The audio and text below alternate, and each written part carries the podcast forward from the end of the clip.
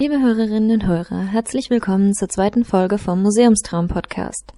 Heute möchte ich Ihnen den zweitmeistgelesenen Artikel auf meinem Blog vorstellen, der sich mit dem Thema beschäftigt, wie das Smartphone im Museum zur Bereicherung werden kann.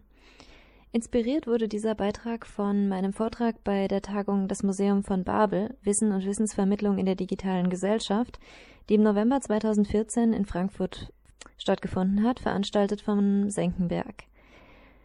Da der Beitrag vor Ort für hitzige Dis Debatten gesorgt hat, würde ich das Thema gerne, nachdem ich es auf dem Blog schon mal getan habe, auch hier nochmal aufgreifen. Denn ähm, das Thema ist nach wie vor aus meiner Sicht aktuell. Damals hat mich dazu angeregt, und das kann ich auch heute noch genauso sagen, dass viele Museen, die man in sozialen Netzwerken anspricht, oft gar nicht, recht geringschätzig oder erst sehr viel später reagieren. Das finde ich sehr schade, denn aus meiner Sicht verschwenden sie damit Chancen. Damit muss ich aber auch noch betonen, es gibt auch eine steigende Zahl von Museen, die großartig reagieren. Vielleicht liefert dieser Beitrag ja ein bisschen Inspiration für die anderen. Ja, ähm, kommen wir zuerst mal zu den Grundlagen für ähm, die Zahlen. Die ARD-ZDF Online-Studie 2014 hat ermittelt, dass 50 Prozent der Deutschen das mobile Internet nutzen. Bei den jüngeren Deutschen ist die Quote deutlich höher, das kann man ja auch so erwarten, aber auch bei den Älteren ab 60 Jahren, differenzierter ist die Studie da leider nicht, ist noch gut ein Fünftel im mobilen Internet unterwegs. Das heißt, man kann heute nicht mehr sagen, das wäre nur ein Thema für junge Leute. Die nächste Zahl ist ein bisschen komplizierter. Ich wollte gerne wissen, wie viele Deutsche in mindestens einem sozialen Netzwerk angemeldet sind. Da in jeder Studie anders definiert wird, welche Netzwerke dazuzählen, habe ich mich letzten Endes für die Bitkom als Quelle entschieden.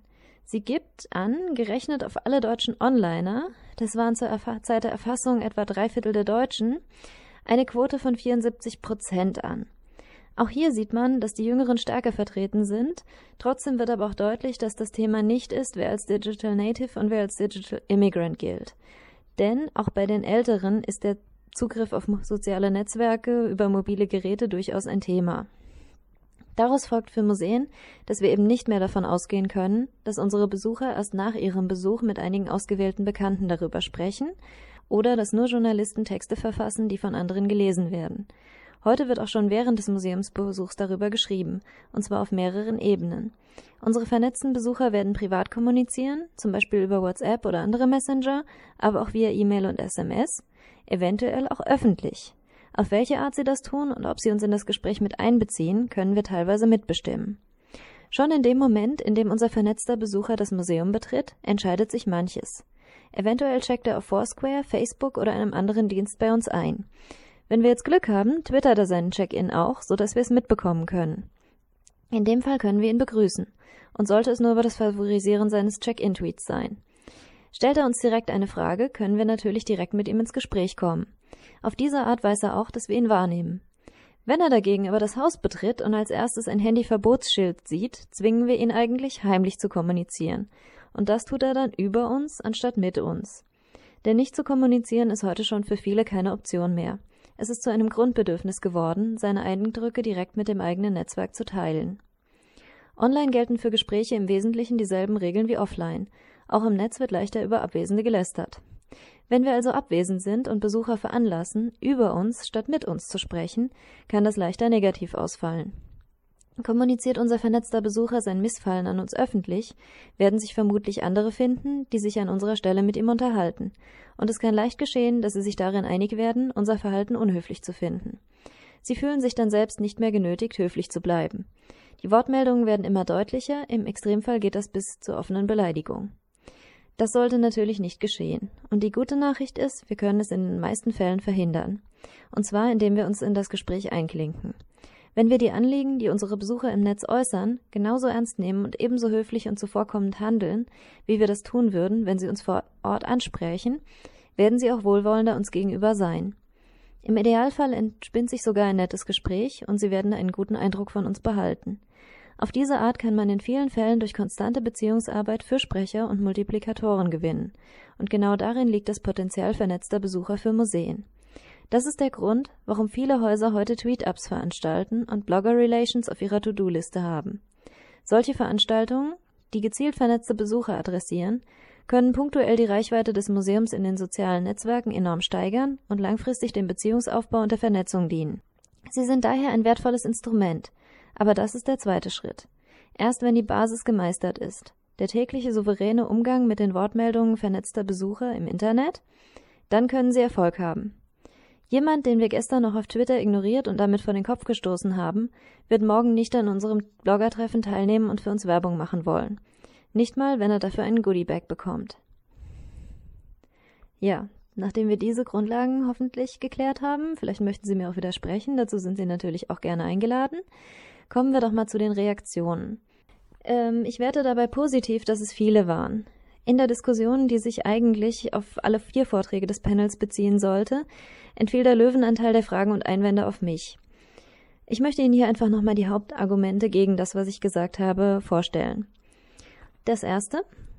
Ja, also wenn die da negativ über uns reden, melden wir uns bei diesen Social Media doch gar nicht erst an. Ja, ein, den Einwand kann ich irgendwie verstehen und das können Sie natürlich auch machen. Wenn Sie sich aber dort nicht anmelden, hindert das die Leute natürlich nicht daran, über Sie zu reden. Sie nehmen sich nur selbst die Chance, mitzureden. Der zweite Einwand? Das ist doch ganz schön unverschämt von diesen vernetzten Besuchern. Im Museum können Sie als Besucher doch auch nicht jederzeit den Direktor sprechen. Auch das stimmt, aber es ist auch in den seltensten Fällen der Direktor, der twittert.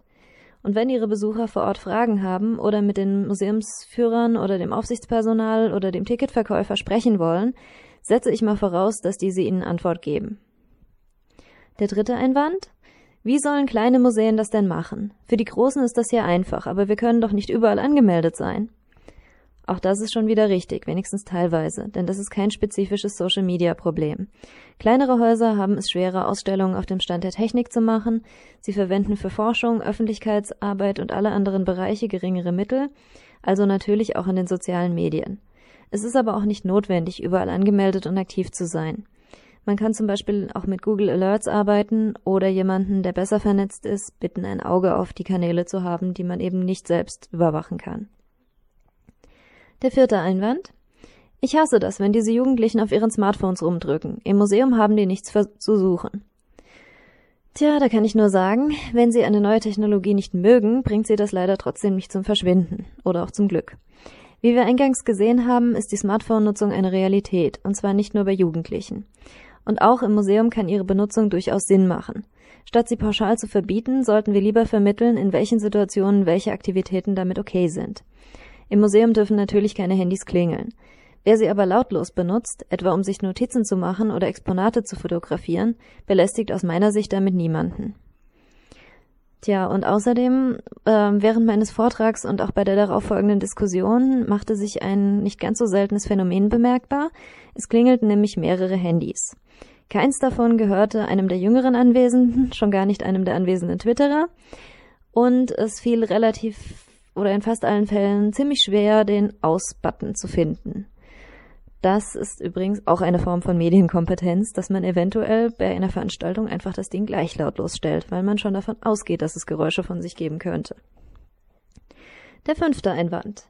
Aber dann müssen Sie ja jederzeit den Direktor erreichen können. Sie können doch nicht eigenmächtig nach außen kommunizieren. Ich hoffe, dass Ihr Pressereferent nicht jedes Mal den Direktor einbeziehen muss, bevor er ans Telefon geht und dass Ihre Besucherbetreuer ihn auch nicht jedes Mal kontaktieren müssen, bevor sie Fragen von Besuchern beantworten. Wenn es bei Ihnen doch so sein sollte, dann haben Sie recht und sollten die Finger von Social Media lassen.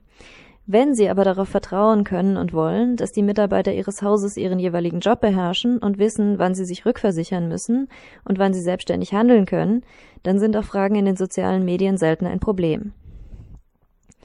Der sechste und letzte Einwand, den ich Ihnen vorstellen möchte. Wie soll das denn zeitlich funktionieren? Wenn man da auch am Wochenende reagieren muss, muss, muss das ja im Arbeitsvertrag festgehalten werden. Das ist ein sehr guter Hinweis. Ja, wenn Social Media zu Ihrem Aufgabenbereich im Museum gehören, dann sollte das auch in Ihrem Arbeitsvertrag stehen. Sie sollten dann dafür qualifiziert sein oder die Möglichkeit zur Weiterbildung bekommen.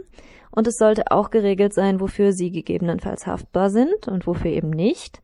Und ganz unbedingt sollten sie möglichst flexible Arbeitszeiten haben.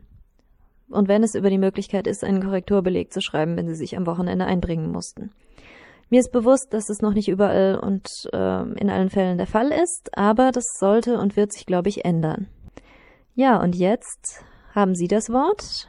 Wenn Sie über Erfahrungen mit vernetzten Besuchern berichten möchten oder auch meine Argumentation kritisieren, freue ich mich natürlich. Sie sind herzlich eingeladen, auf museumstraum.de zu kommentieren oder auch dort das Kontaktformular zu benutzen und mir eine E-Mail zu schicken.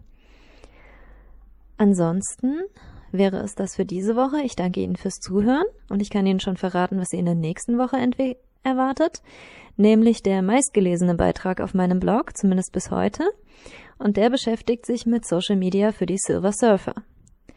Auf Wiederhören und bis zur nächsten Woche.